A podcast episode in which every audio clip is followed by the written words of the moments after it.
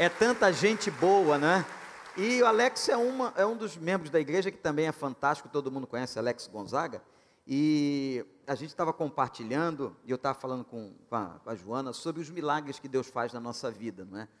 Ela estava tão, tá tão feliz que hoje ela voltou a servir e a trabalhar na obra do Senhor aqui, depois de um momento tão, tão duro, de tanta inquietação. E talvez você também tenha passado um momento assim em 2019 e hoje você está celebrando ao Senhor. E tenha certeza que o Deus que fez milagres em 2019, Ele vai continuar fazendo em 2020, 2021, porque Ele faz coisas maravilhosas para mostrar a nós que Ele está presente, que Ele está vivo e que Ele está atuando. Então eu pedi de maneira improvisada para que o Alex não sabia, mas como esse, esse, tipo, esse tipo de cantor, esse tipo de é, servo do Senhor está sempre preparado, eu falei, você vai cantar. E a gente é, deu essa é isso. Então ele vai cantar uma música para a gente aqui agora. Amém, irmãos. Muito boa noite. A paz do Senhor, minha amada igreja. Eu não tenho dúvida que Deus realizou muitos milagres na vida de todos nós em 2009. E isso vai se confirmar em 2020. Ele tem feito milagres dia após dia nas nossas vidas. Você é um milagre de Deus. Eu sou um milagre de Deus. A Joana é um milagre de Deus. Amém? Pode passar para mim. Vamos lá. Vou louvar com essa canção que eu tive o privilégio de regravá-la, do Coral Orquestra lá de São Paulo, Grupo Prisma. Quem souber, louva comigo, canta comigo. Ela se chama Milagre, Senhor.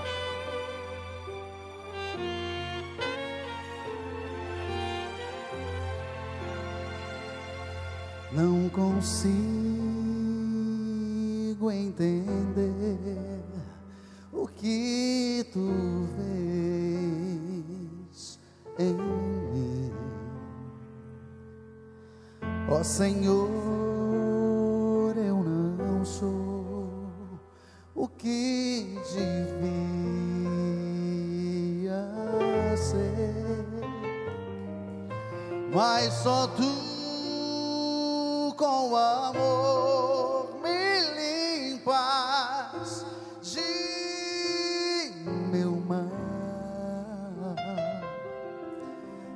Esse amor é que me ajuda, que me ajuda a seguir.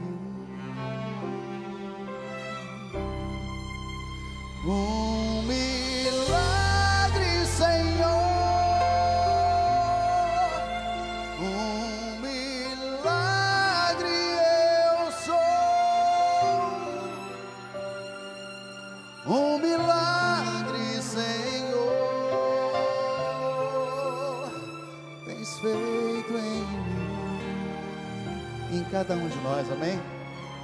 Até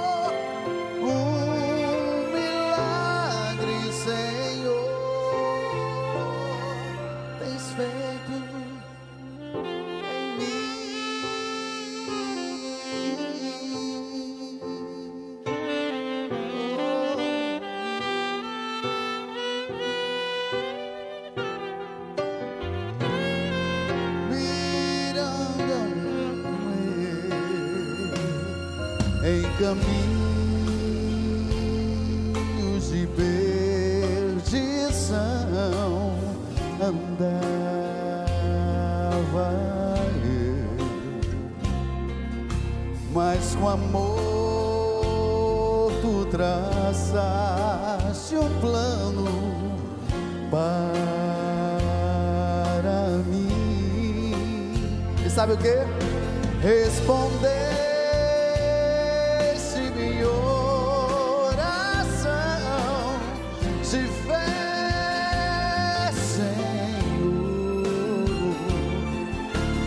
desde então só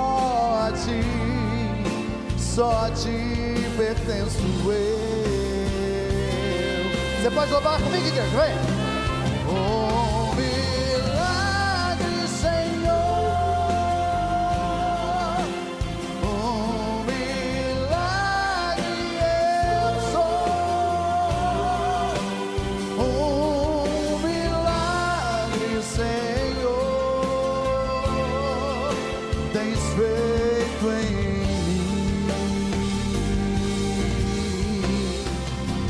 Até findar meu viver, dar-te-ei meu louvor, um milagre, Senhor, tens feito, tens feito em mim. E os abençoados cantam.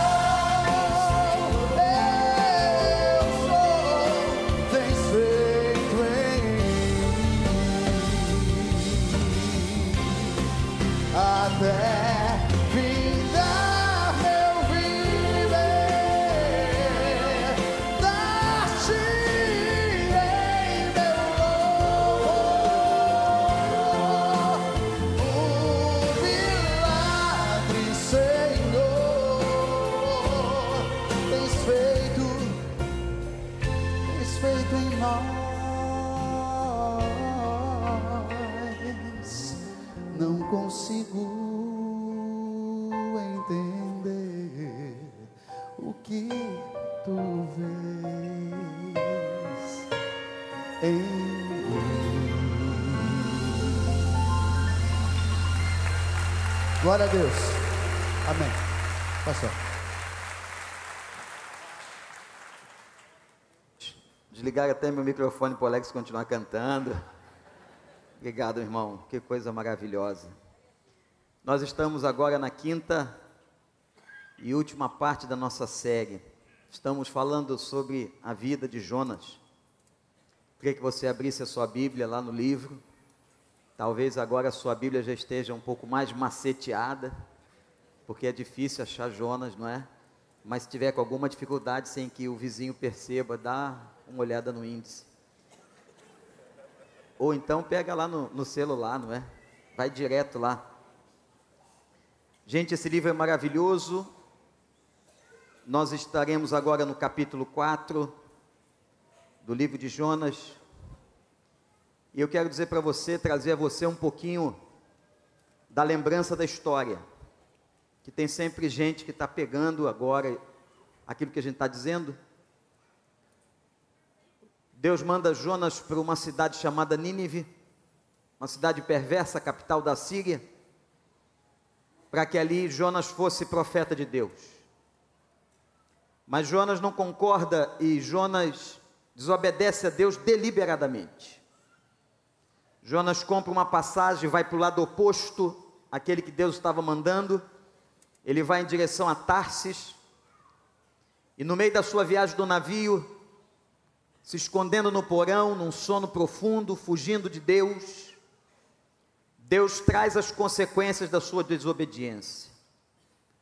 É impressionante que nada, nada nessa vida fica sem ter consequências. Quando a gente obedece a Deus, nós temos as consequências da obediência. Quando nós desobedecemos a Deus, nós também temos as consequências da desobediência. E aquele mar ficou revolto, e vocês já sabem um pouquinho a história. Os pagãos que estavam naquele navio lançam sorte, Deus entra no negócio e aponta para Jonas como sendo a causa de toda tormenta no mar. O capitão vai falar com ele o que fizeste, quem é você, quem é teu Deus.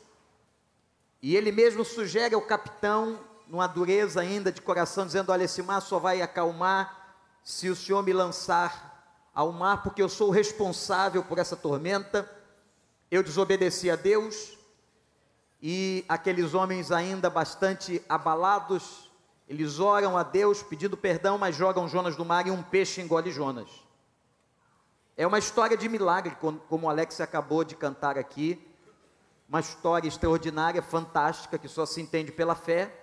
E quando Jonas está dentro do ventre daquele peixe, ele então faz uma oração, que é o capítulo de número 2.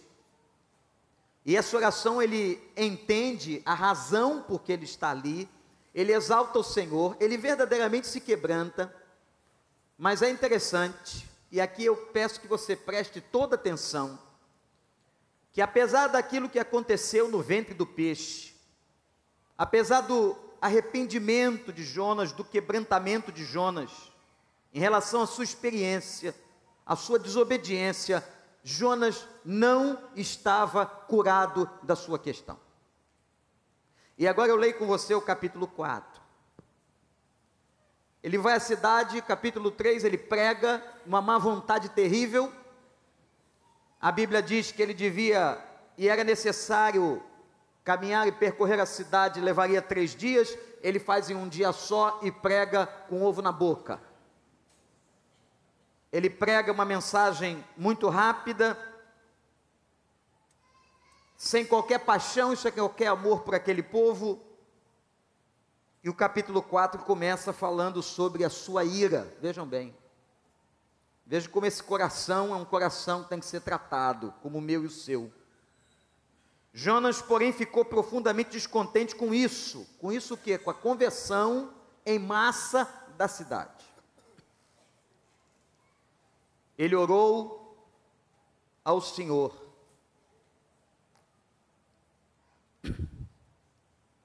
Senhor, não foi isso que eu disse quando ainda estava em casa? Foi por isso que me apressei em fugir para Tarsis. Eu sabia que tu és um Deus misericordioso, compassivo, paciente, cheio de amor e que prometes castigar, mas depois se arrependes.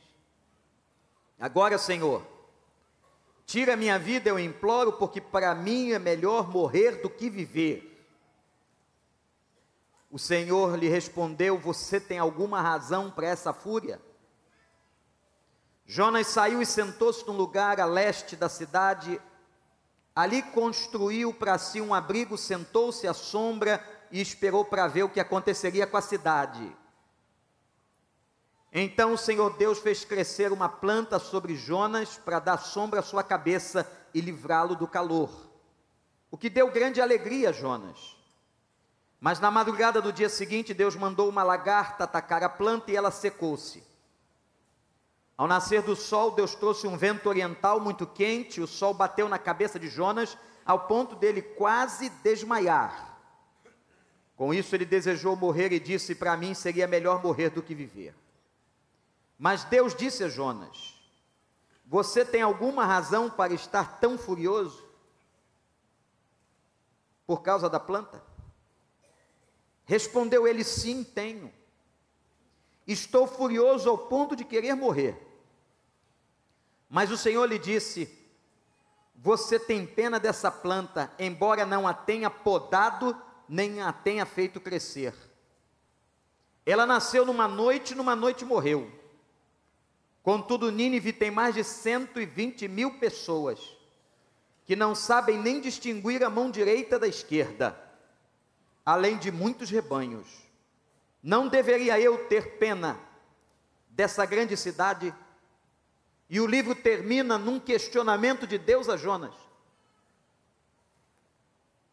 Irmãos, é impressionante. Depois de tudo que esse homem passou, depois de toda a sua experiência no ventre do peixe, depois daquele momento de quebrantamento dentro do peixe, Deus dá ordem ao peixe, o peixe o vomita. Vejam que coisa extraordinária, anormal, só Deus pode fazer uma coisa dessa. E Deus lhe dá uma segunda chance. E a gente precisa muito aproveitar as segundas chances que Deus dá para a gente. Eu disse pregando hoje pela manhã que a segunda chance pode ser a terceira, a segunda chance pode ser já a quarta, a segunda chance pode ser a quinta. Que eu quero dizer é o seguinte: Deus sempre nos dá uma chance nova. O nosso Deus é um Deus de nova oportunidade. Amém, gente? E quando Jonas saiu do peixe, Deus deu a ele essa nova oportunidade. Disse: agora obedece, cara. Eu te dei uma ordem, eu te dei uma designação. Eu tenho um propósito, eu quero usar a tua vida. Vai a Nínive e prega. Ele foi com aquela má vontade, pregou com ovo na boca.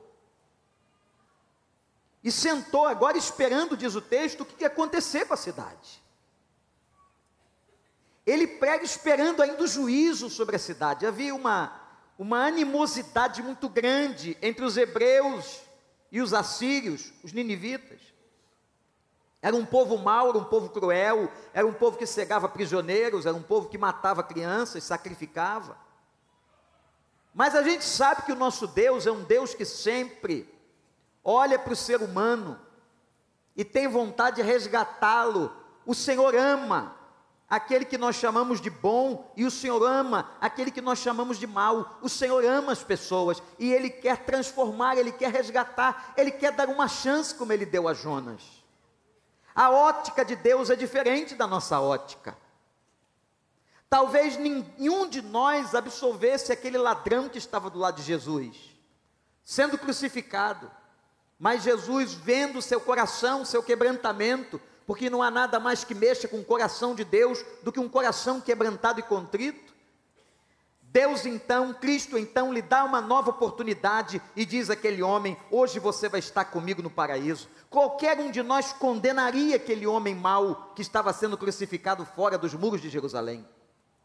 O nosso Deus é assim, a ótica de Deus é assim. Por isso eu quero dizer uma coisa para você: não importa o que digam de você ou a você, não importa se querem o teu bem ou o teu mal, a verdade que eu quero que você guarde no seu coração neste primeiro dia, primeiro domingo de 2020. Deus te ama, Ele quer o bem da tua vida. E Ele vai fazer de tudo para te abençoar. Deus tem prazer em abençoar. Onde Deus não pode entrar é aquele coração duro, petrificado, aquela pessoa que não deixa o Espírito agir, aquela pessoa que blasfema, aquela pessoa que se distancia, aquela pessoa que não recebe mas Ele está sempre à porta batendo, e se a gente abre a porta, e se a gente deixa Ele entrar, Ele entra e ceia com a gente, abençoa a gente e vai trazendo graça à nossa vida, louvado seja o nome do Senhor. Jonas agora senta descontente porque o povo não foi destruído. E ele diz assim, versículo 2, a gente leu agora: Por isso que eu fugi. Ele agora explica a sua fuga. Capítulo 4, versículo 2, ele explica por que ele fugiu. Eu fugi. Vejam isso, gente. Porque eu sabia que o Senhor iria derramar graça. O Senhor é um Deus misericordioso, compassivo, paciente, cheio de amor. Irmãos, eu quero que agora, nesse momento da reflexão, você guarde uma coisa importante. Nós cantamos aqui sobre os milagres de Deus, e Deus realmente opera, operou e continuará operando milagres naquele que crê. Mas os milagres que aconteceram na vida de Jonas não foram suficientes para curar o seu coração. O milagre que aconteceu na vida dele, dele ter entrado num peixe, de ter convivido três dias e três noites com toda a química daquele animal, e ele dizendo que as algas se embolavam na sua cabeça, aquilo tudo não foi suficiente para tratar e para curar o coração amargurado, o coração dolorido, o coração magoado de Jonas. Anota o que eu vou dizer para você. Um milagre não resolve problema de coração.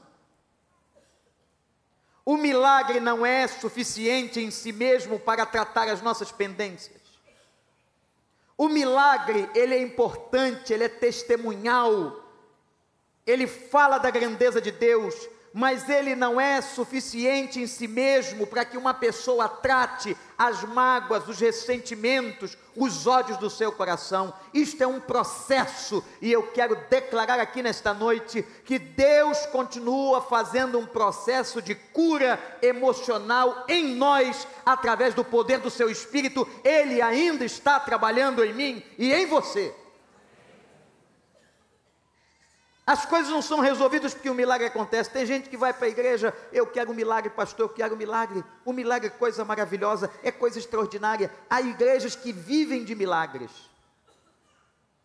Há igrejas que as suas portas estão abertas e o seu marketing é todo voltado para a feitura de milagres. Há pessoas que buscam igrejas assim. Se por acaso não encontram o milagre que elas querem naquela porta, elas vão para outra. Mas não é um milagre que sustenta a fé de uma pessoa, não, não é.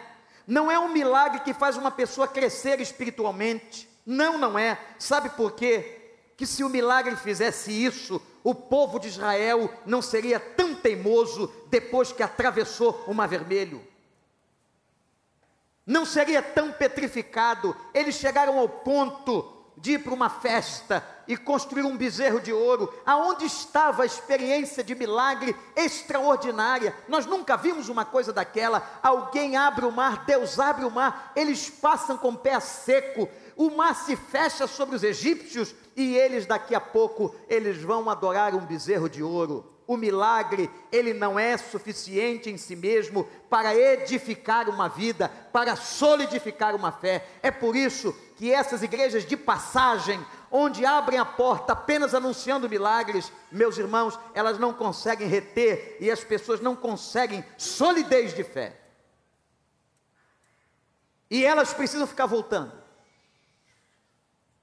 Eu quero dizer uma coisa para você, olhe para mim. Tem a sua igreja. Eu não sei se aqui é a sua igreja, se você está visitando essa igreja. Eu quero que você seja da igreja que Deus te colocou. Que Deus abençoe sua vida e sua família. Que você tenha a sua igreja, que a sua igreja seja uma igreja, seja uma igreja bíblica. O que nós precisamos e o que edifica, o que solidifica a fé é a palavra. Uma igreja voltada para a palavra, uma igreja centrada na palavra de Deus.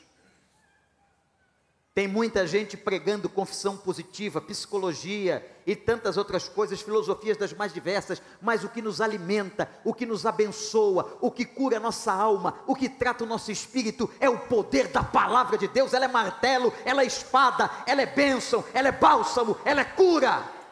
Louvado seja o nome do Senhor. Para com esse negócio de ficar buscando portinha de milagre.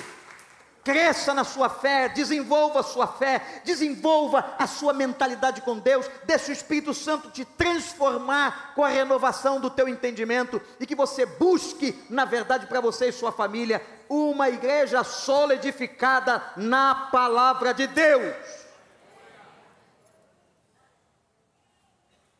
Não adianta nós termos 50 milhões de crentes que não estão solidificados na palavra do Brasil. Nós precisamos de gente comprometida com a palavra.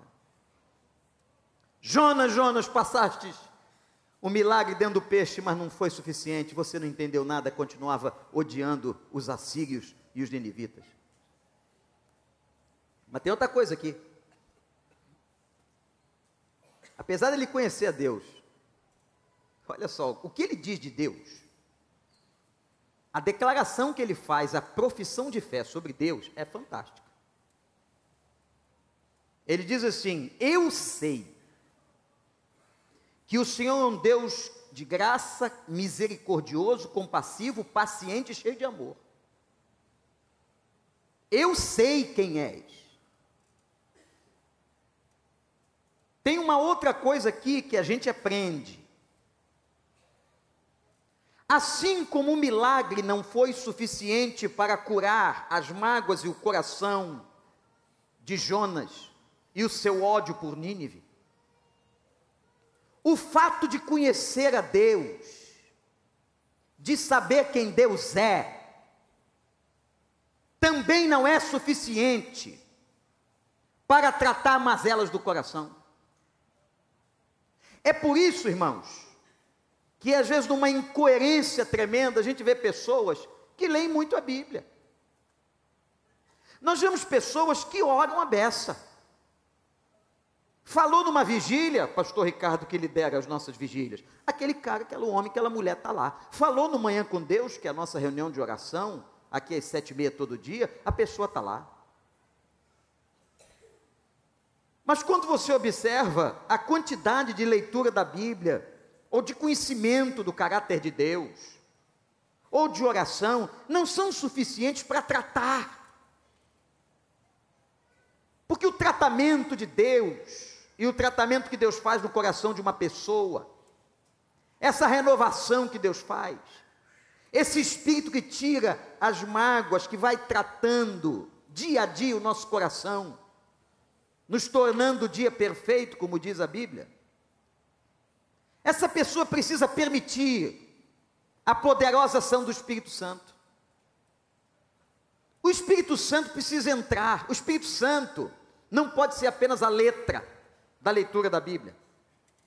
O Espírito Santo não pode ser apenas aquele que ouve você orando.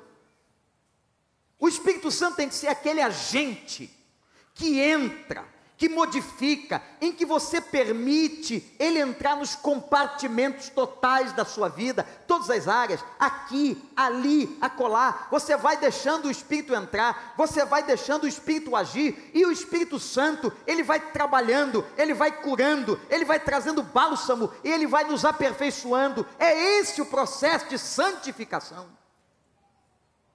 É esse o processo que torna uma pessoa melhor. Não adianta você ler a Bíblia e não mudar. Não adianta você vir à igreja e não mudar. Não adianta você orar com a voz forte ou com a voz fraca e não mudar. Quando nós permitimos em submissão a ação do Espírito de Deus, Ele trata o coração da gente. Eu quero dizer para você que 2020 seja um ano em que Deus trabalhe o teu caráter, em que Deus modifique e tire aquela crosta que é ruim e que faça de mim e de você pessoas melhores para honrar o seu nome e glorificar o seu nome. Você concorda? Eu quero ser melhor, você quer ser melhor? Então levanta a mão e diz assim: Senhor, vamos fazer essa oração, Senhor. Eu quero ser melhor esse ano. Trabalha no meu coração. Que o teu Espírito Santo haja na minha vida. Tire as crostas do pecado. Renova. Arranca mágoa. Em nome de Jesus, eu entrego a minha vida, a minha alma. Amém, amém, amém.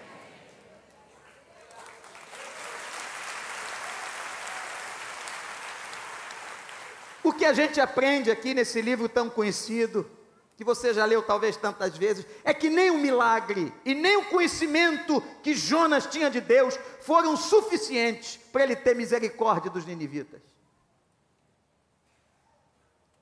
Mas agora quero mostrar para você esse Deus que Jonas cita que é paciente. Gente, como Deus é paciente, hein? Olha como Deus é paciente. Como Deus é paciente, como Deus tem misericórdia de nós. A Bíblia diz que nós já devíamos estar destruídos, consumidos, mas o Senhor não deixou. Sabe por quê? Que hoje de manhã, hoje é dia 5, não é? 5 de janeiro de 2020, a primeira coisa que aconteceu lá na sua casa, quando você acordou, não foi que você abriu os olhos, não. A misericórdia do Senhor se renovou hoje de manhã. E quando a misericórdia de Deus se renovou hoje de manhã, Ele fez você abrir os olhos, Ele te deu graça, Ele botou pão na tua mesa de novo. Ele te deu saúde, Ele deixou você vir aqui. E esse Deus é tão compassivo e vai tratar o ódio étnico que Jonas tinha. Irmãos, nós estamos vendo aí que está acontecendo. Nós estamos de novo em pé de uma guerra com o Oriente Médio, Estados Unidos, isso influenciando esse mundo globalizado vai influenciar o preço do petróleo, do óleo, da gasolina, de tudo. Aí o preço dos transportes, aí o preço dos alimentos. Hoje eu estava vendo uma cena tão triste. Já aqueles meninos, meninos, meninos, podiam ser seus filhos, 18, 19, 20 anos, 3 mil meninos, os Estados Unidos mandando para o Oriente Médio, para se precisar entrarem na linha da guerra. Meninos novinhos com cara de adolescente, já com o uniforme do exército americano e aquela multidão de meninos enfileirados para subir num avião militar. Meus irmãos, esse é o mundo que a gente vive. Cinco dias do primeiro mês de 2020. O ódio está aí. E eu tenho afirmado deste púlpito e vou continuar reafirmando que a única coisa que muda as pessoas, que muda o mundo, que muda o Brasil, é Jesus de Nazaré. Não é política, não são as filosofias, não são as ideologias, não são as psicologias modernas, não. O que muda a essência de uma pessoa, o que faz uma pessoa ser melhor é a presença de Deus, é Deus no coração, é o novo nascimento em Cristo Jesus, nosso Senhor. Se você hoje tem alguma coisa um pouco melhor, é porque Jesus nasceu na sua vida. É porque Jesus habita seu coração. É porque um dia você reconheceu que é um pecador. É porque você um dia chamou Ele para dentro de você. Ele foi e Ele está trabalhando. E você e eu só somos um pouco melhor por causa da presença de Jesus Cristo. E é por isso que a gente diz assim: Eu sou quem Ele diz que eu sou. Eu não sou quem dizem que eu sou. Eu sou quem Ele diz que eu sou. Eu não sou nem mesmo quem eu penso que eu sou. Eu sou quem Ele diz que eu sou. E você vale muito. Você vale muito. Você vale muito aos olhos de Deus. Aos meus olhos você pode não valer nada. Aos olhos desse vizinho aí você pode não valer nada. Pode não valer nada. Mas aos olhos do Espírito do Senhor, você tem valor. Vocês lembram, da, lembram daquele cântico, quem tem aí mais de 20, 30 anos de igreja, que ele dizia, você tem valor? Né? A gente cantava isso na igreja. Como é que começa, Quer? Como é que é? Canta aí.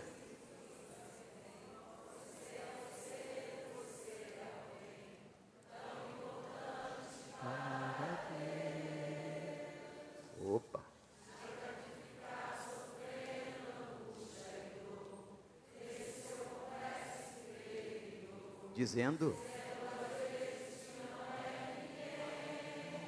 Agora tem que falar olhando para alguém. Só tem sentido cantando para alguém.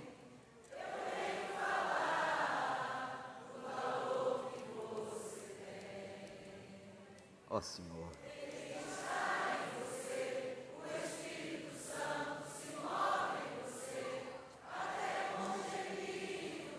Isso é Romanos, hein?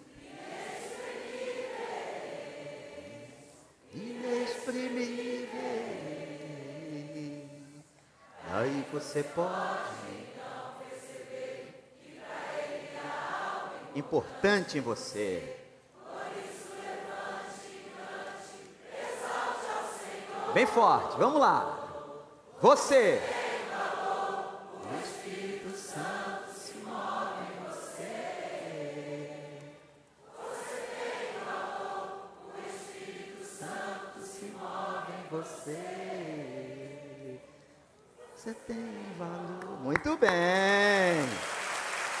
Parabéns pela memória dos mais velhos.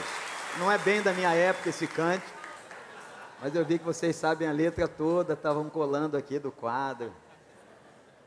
Gente, se nós não deixarmos o Espírito Santo trabalhar, nós vamos ficar lendo Bíblia, nós vamos ficar falando com Deus, nós vamos ficar fazendo tudo isso, passando experiência de milagre e a gente não vai crescer. Deixe esse espírito agir, dê liberdade a ele. Se ele mandou você fazer, faça. Se ele mandou você ir para Nínive, vá para Nínive. Deixe o espírito agir e Deus te honrará.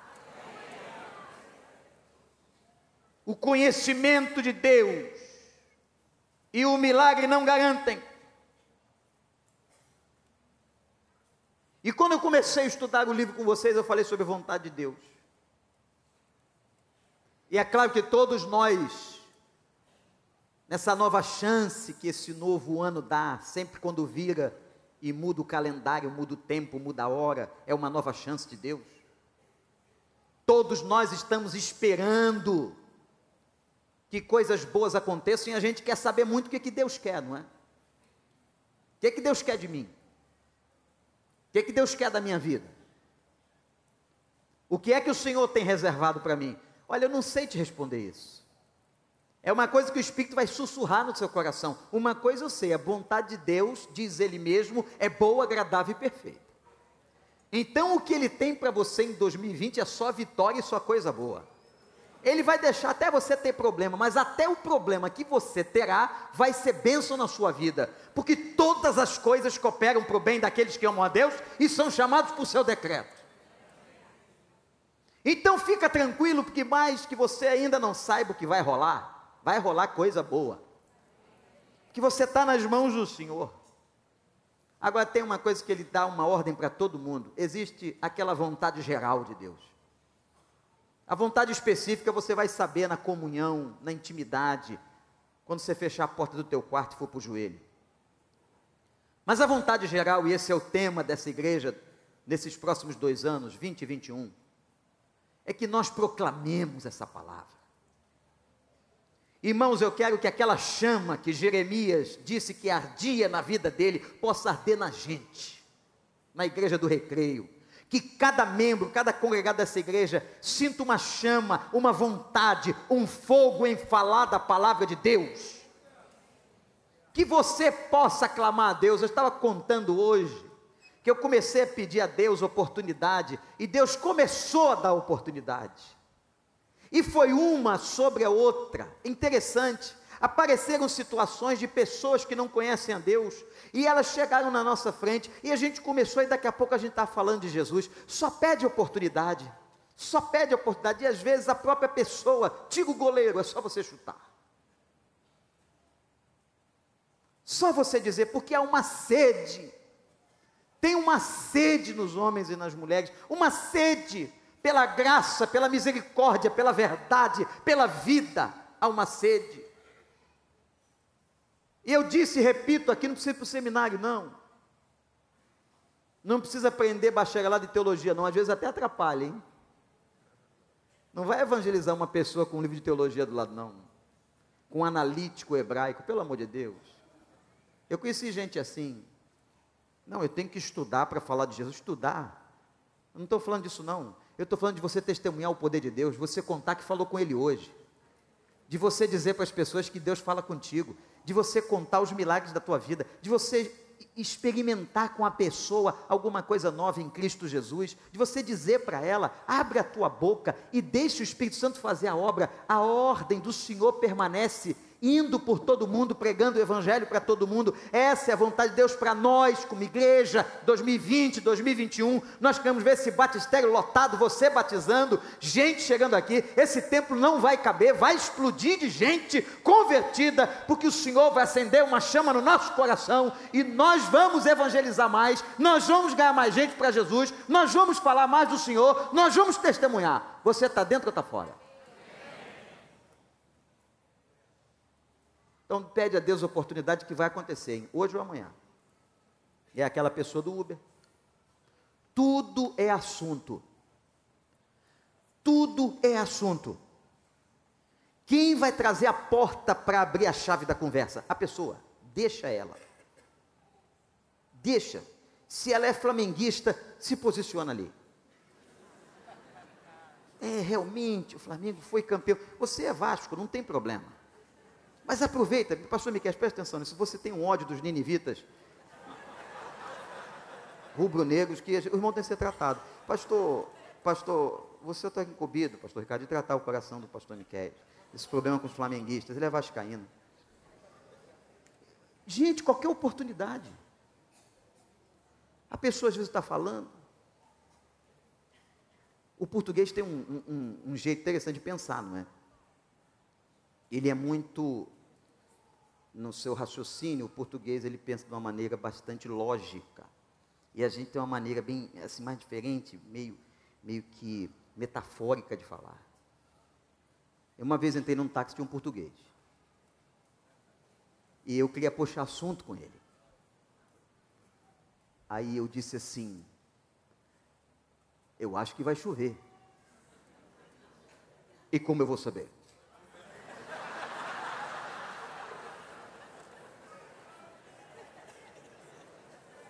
Veio aqui. Meu avô era português. Não fica achando que é bullying, essas bobagens, não. É processar.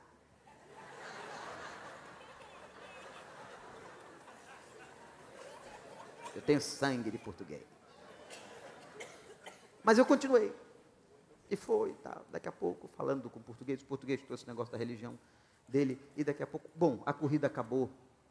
Eu já tinha conseguido falar para ele que Jesus era Salvador. Pronto. Eu não sei como é que vai ser a tua oportunidade. Amanhã lá no teu escritório, no teu trabalho, no teu comércio, na rua, no Uber, no BRT, sei lá onde.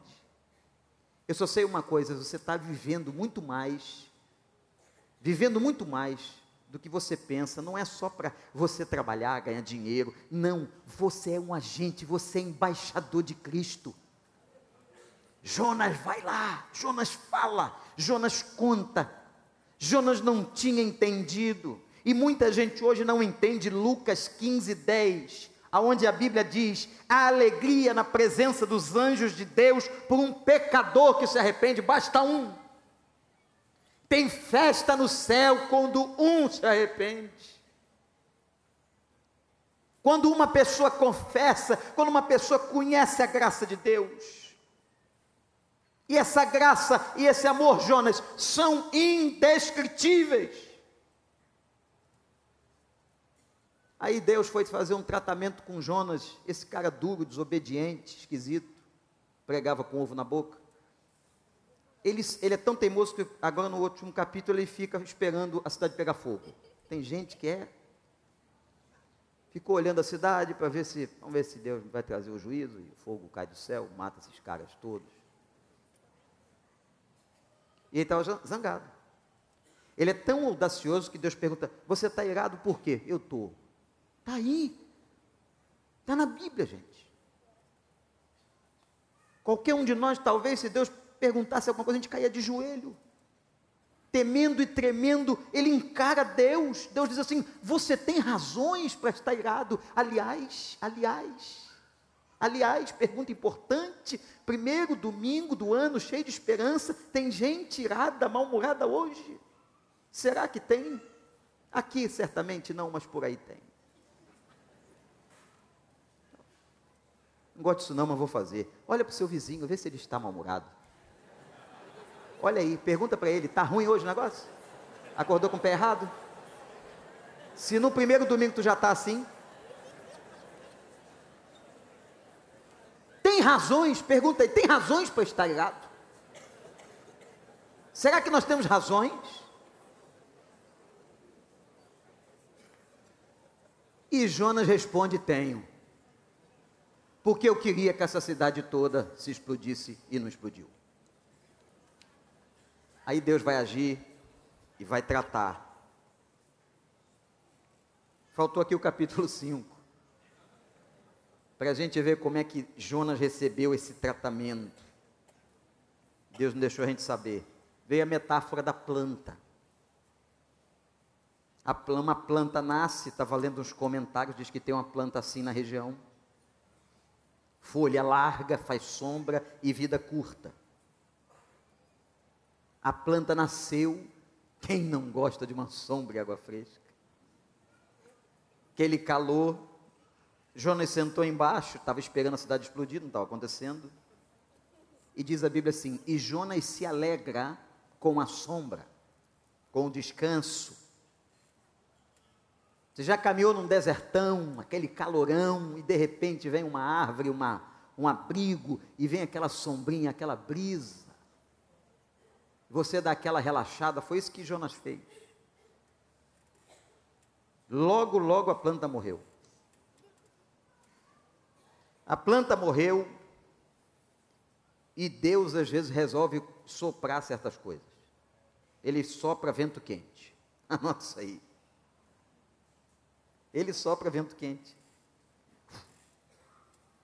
Eu vou incomodar esse cara. Quando Deus estiver soprando vento quente em você, não pensa que ele não gosta de você, que não, não. Ele está tentando tratar você.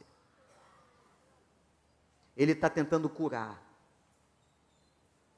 Ele soprou um vento quente oriental, estava muito calor. E Jonas pede para morrer. Não é a primeira vez. Olha, sinceramente, irmão, Jonas estava enchendo a paciência. Jonas estava enchendo a paciência. Se fosse qualquer um de nós, morre então. Chega de ficar pedindo para morrer, ô cara enjoado. Deus diz assim para ele: Você tem consideração com a planta, está zangado que a planta morreu, não é? Agora você está irado que a planta morreu. Você não plantou nada, você não viu a planta crescer, você não adubou a planta, não regou a planta, a planta nasceu, a planta morreu. Agora você está com pena da planta. Você tem pena da planta, mas não tem pena dos ninivitas. Você tem misericórdia pela planta e não tem misericórdia de pessoas. Irmão, há uma inversão aqui. Há uma inversão aqui de valores. De um homem profeta que devia estar preocupado na salvação, e ele está preocupado com outras coisas, ele dá mais valor a outras coisas. Vocês lembram aquela história de Gadara, quando os demônios saíam daquele rapaz que morava no cemitério, entrou, entraram os demônios nos porcos. Aí, os moradores de Gadara fizeram um cálculo muito fácil de fazer. Gadara era uma região, o judeu não gostava. Ela fica, quando você anda ali pelo mar do lago da, da Galileia, você vê o penhasco e sabe que a, a, a planície de Gadara está logo ali em cima. Os porcos despencaram ali. E é uma, uma região, uma cidade que vive do, da cultura econômica de porcos. Por isso que judeu não gosta por causa dos problemas da lei. E os porcos despencaram ali. Os caras da cidade fizeram uma conta rápida. Nós tínhamos um endemoniado, morreram dois mil porcos. Nós vivemos da cultura do porco. Se esse homem resolver expulsar mais demônios de outros endemoniados que moram aqui, imagina isso vai acabar com a cidade. Então eles chegam para Jesus e fazem o seguinte: inversão de valores, vai embora o Senhor, deixa os demônios aqui nas pessoas, que o Senhor jogou dois mil porcos no fundo do mar, inversão de valores. O que que Gadara, a cidade, estava dizendo? Mais vale porco vivo do que porco morto, mesmo que tenha que sacrificar a vida de pessoas. Mesmo que pessoas sejam opressas por Satanás, é preferível ficar os opressos aí do que matar os porquinhos. Irmãos, uma sociedade invertida. Invertida. Eu estou impressionado. E, e, olha, eu vou explicar bem, senão eu sou preso com o que hoje fazem, por exemplo, com e com a questão do cachorro.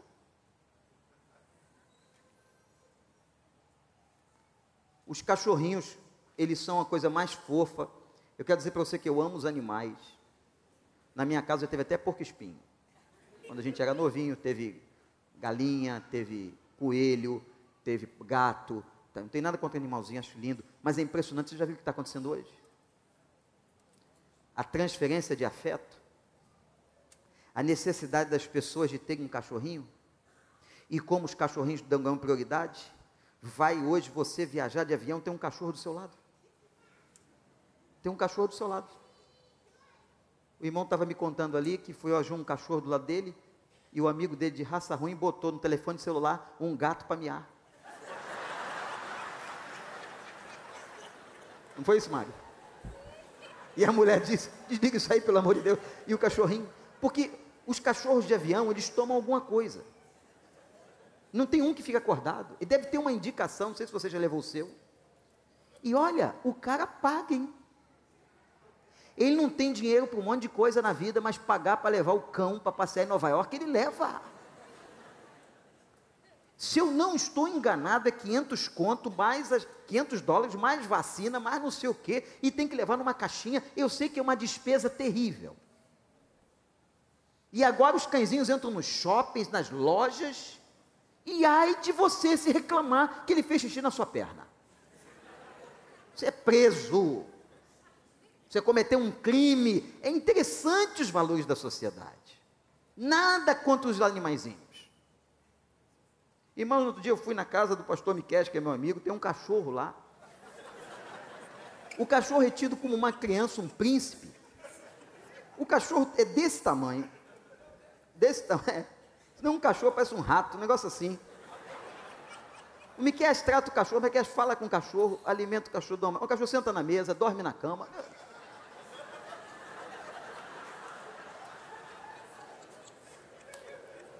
Cachorro tem avental para comer junto. Senta ele, a esposa e o O nome do cachorro é Otto. Otto é nome de gente, Miquel.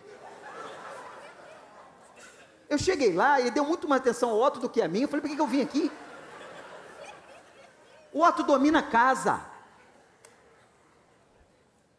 Tinha um lá em casa assim. Eu entrava, o cachorro rosnava. Eu falei, peraí, quem manda aqui? Eu estava perdendo completamente a autoridade bíblica dentro de casa. Chamei um veterinário.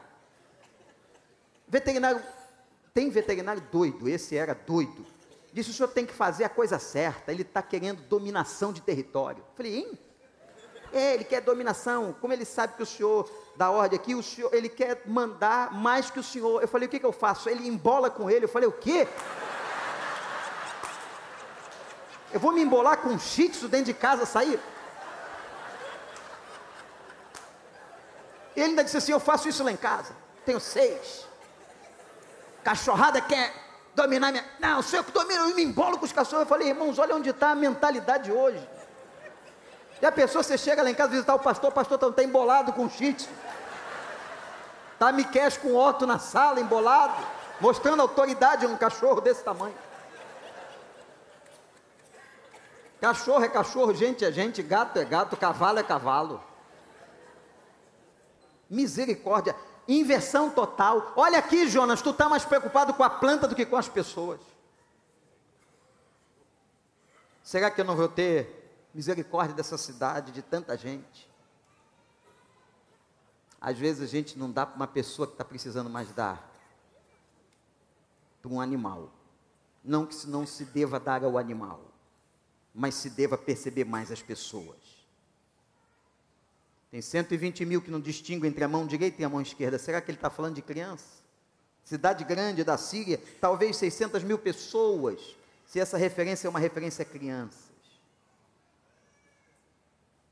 E diz assim: olha que interessante, o Deus que cuida de animais.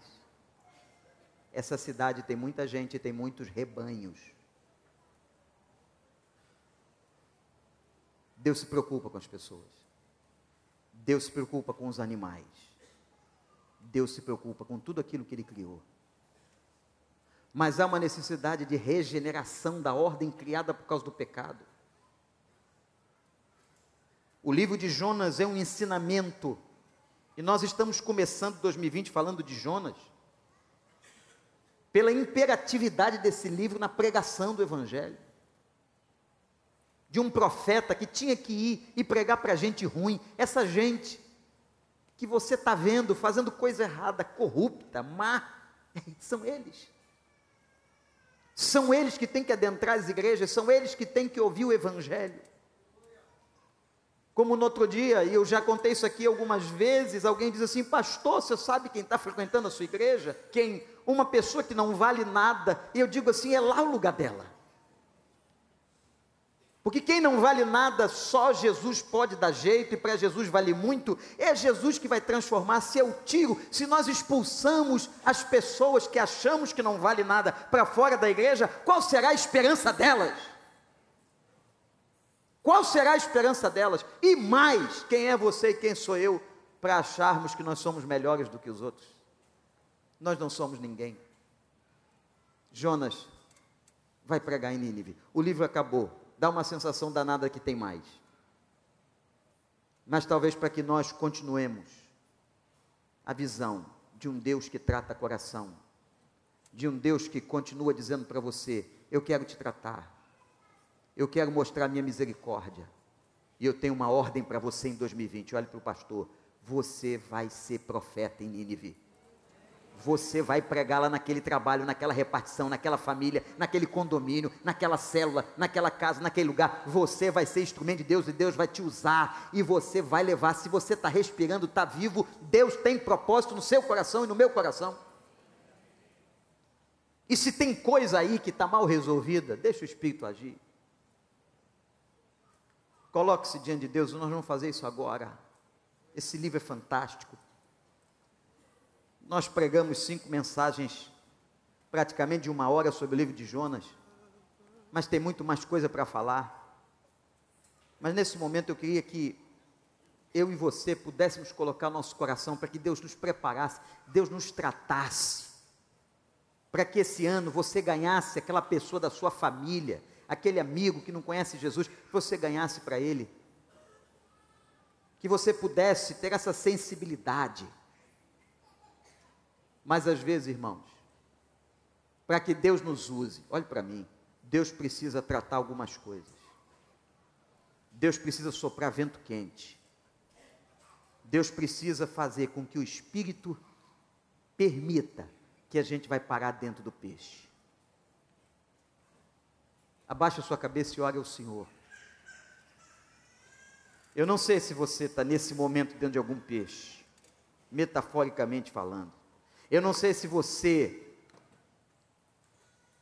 nesse momento, está sentindo vento quente no coração. Eu não sei. Mas eu quero pedir a você que você clame ao Senhor para que Deus trate. Que Deus trate você para que Ele te use. O que Deus fez o tempo inteiro com Jonas foi tentar tratá-lo.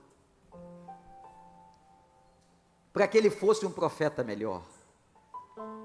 Para que ele fosse um homem melhor. Você entrou aqui hoje e nós vamos fazer isso agora, porque é importantíssimo. Talvez com o coração cheio de ressentimento. Seu ódio pode não ser étnico, mas eu estou falando daquela mágoa contra aquela pessoa que, quem sabe, mora dentro da sua casa. Aquele ressentimento, aquela lembrança da ofensa que você traz Há um Deus que restaura, um Deus que cura, e às vezes, irmãos e irmãs, nós não somos usados como Deus gostaria de nos usar, porque nós temos pendências no coração. Perdoa. Deixa Deus tratar esse ressentimento. Deixa Deus cuidar de você. Pede ao Senhor, Senhor, tira essa mágoa, tira esse incômodo. Eu não consigo às vezes olhar para aquela pessoa. Eu me lembro das ofensas que ela fez, os preconceitos que a gente carrega. Pede ao Senhor que você vença, que o seu coração seja um coração livre não como aquele coração de Jonas que estava sempre esperando a cidade pegar fogo. Pede a Deus para derramar amor pelas almas, paixão, fogo do Senhor. Mas nesse momento, eu podia fazer muitos tipos de apelo, mas eu quero fazer um só. Eu queria desafiar a todas as pessoas que estão aqui, no rádio, na internet, que sentem no coração uma mágoa, um ressentimento, que coloquem isso, o nome dessa pessoa, no altar de Deus. Que você possa deixar o Espírito trabalhar, que você possa vencer isso, para que a sua alma seja livre. Uma alma magoada, ressentida, ela não é livre ela é uma alma aprisionada. Peça a Deus, peça a Deus. Eu vou convidar a igreja que fique em pé nesse momento de adoração. Não se mexa para outro lugar, um momento muito sério. Eu quero clamar pela sua vida. Se você, eu não quero saber o que foi, nem o nome, nem quem é, nada disso, nada disso não me interessa. É uma questão sua com Deus. Mas nesse culto de adoração na casa do Senhor, Vamos, trans, vamos transformar essa frente, esse palco aqui, num lugar simbólico de entrega. Se você tem alguma mágoa, algum ressentimento, primeiro domingo de 2020, eu queria que você saísse do seu lugar e trouxesse aqui, para que a sua alma ficasse livre, para você ser uma testemunha de Deus. Enquanto a gente canta, vem trazer esse nome Vem aqui, nós vamos orar junto. Isso não é vergonha para ninguém. Isso é momento de intimidade, de quebrantamento diante de Deus. Graças a Deus, graças a Deus. Pode vir, pode vir, Pastor Miquel. Vamos ministrar ao Senhor. Adore o Senhor. E aqui está livre. Vem. Se o Espírito Santo está tocando em você, vem. Está falando contigo, vem. Tem mágoa, tem um nome, tem ressentimento. Sai do seu lugar e vem trazer. Aleluia. Mexe com meu coração. Vamos começar o ano livre. Livre. de alegria. Gera em mim uma paixão. Aquela dor, aquele abuso. Traz diante do Senhor. Quero que venha Sua maneira Graças a Deus, graças a Deus. Para ti. adorar o meu coração. Vem, vem, vem. Glória a Deus.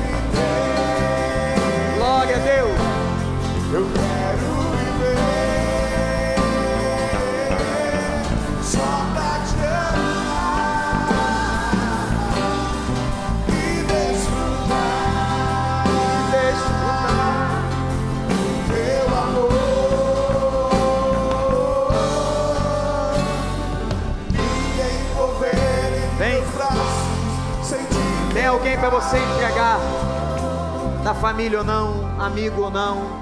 Isso, graças a Deus. Pode vir, pode vir. O coração livre é um coração que Deus usa. Vem botar essa pessoa no altar e dizer: Senhor, trabalho, eu quero me libertar. Eu quero me libertar desse sentimento. Graças a Deus, graças a Deus. Gera em mim uma paixão, pode vir. Deus abençoe. Deus abençoe. tua maneira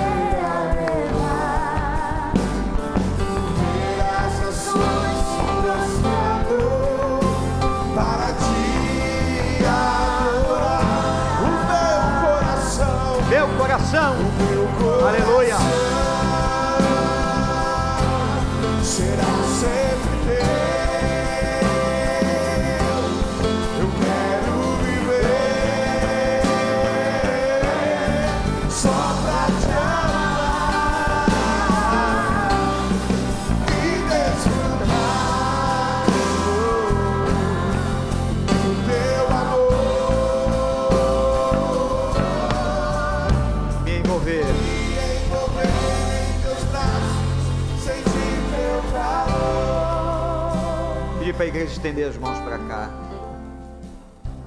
Nós vamos orar pela vida dessas pessoas, irmãos, irmãs, amigos. Pai, tu sabes o que está no coração de cada um que está aqui. O nome, a história. Tu sabes tudo o que aconteceu, tu sabes a mágoa. Mas, ó Pai, como a mágoa nos atrapalha. A tua palavra diz que nós não podemos deixar que a raiz de amargura cresça. Um ano novo está começando, Senhor, uma nova oportunidade.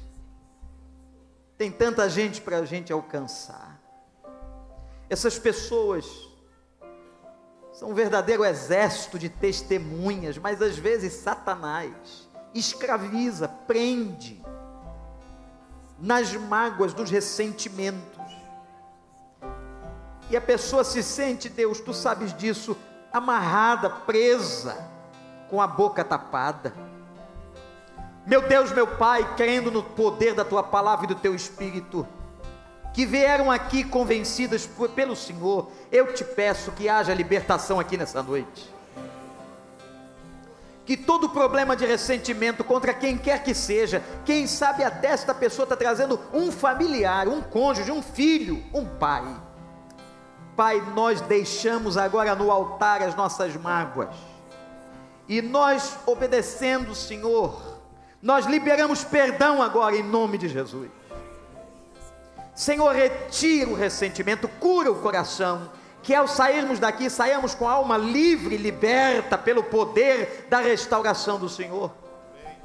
Cada pessoa aqui, Senhor, que não se seja, não se sinta mais em dívida e que possa estar livre para pregar, para testemunhar e para contar o que aconteceu hoje à noite e que amanhã ele diga: Olha, ontem à noite lá na igreja, o Senhor me ajudou a me libertar das minhas mágoas e Ele pode ajudar você. Ó Deus, faz dessa igreja uma igreja de testemunhas. De evangelistas, de pessoas que obedecem o teu chamado, que a gente possa ir para Nínive, Senhor. O Nínive de cada um de nós pregar o Evangelho, que nós possamos ganhar essa cidade, esse país vidas do nosso condomínio para o teu nome, Senhor. Mas começa aqui, Pai, começa aqui a fazer esse trabalho, essa limpeza. Começa, Senhor, a trabalhar. E eu te entrego essas pessoas e o coração delas, a alma delas ao Senhor. E que agora o alívio, o bálsamo do Espírito Santo recai sobre elas. E que ao saírem daqui, Senhor, que não seja apenas um momento emocional, mas que saiam daqui decididas e entendendo que espiritualidade, na espiritualidade, elas entregaram as suas mágoas diante do Senhor. Arranca, Pai, as raízes de amargura e que se sintam livres. Nós clamamos por cada uma delas, enxuga as lágrimas dos olhos de alguns aqui à frente. Enxuga, Senhor. Em nome de Jesus, em nome de Jesus. Amém, amém, amém. Que você esteja liberto, que você esteja livre que você possa ter jogado fora esse ressentimento. Louvado seja o nome de Deus pelo livro de Jonas. Maravilha! Que Deus te revele muito mais. Nós vamos celebrar o Senhor, Pastor Miquel. Vamos celebrar, vamos arrebentar. Vamos vai ficar de pé agora vai ficar sentado? Eu estou sem meu negócio. Então fica sentado, pastor. Bota o povo de pé e arrebenta aí com louvor. Para a gente sair daqui cheio da graça. Que você tenha uma semana de vitória. Amém? Amém? Cheia da graça de Deus. Que Deus te proteja. Que Deus te guarde te livre do mal, da bala perdida, do homem perverso, que você consiga as portas abertas. Celebre com a gente agora esse último cântico de vitória. Vamos em frente, 2020 já começou e Deus tem coisas boas para você, coisas boas vindo aí.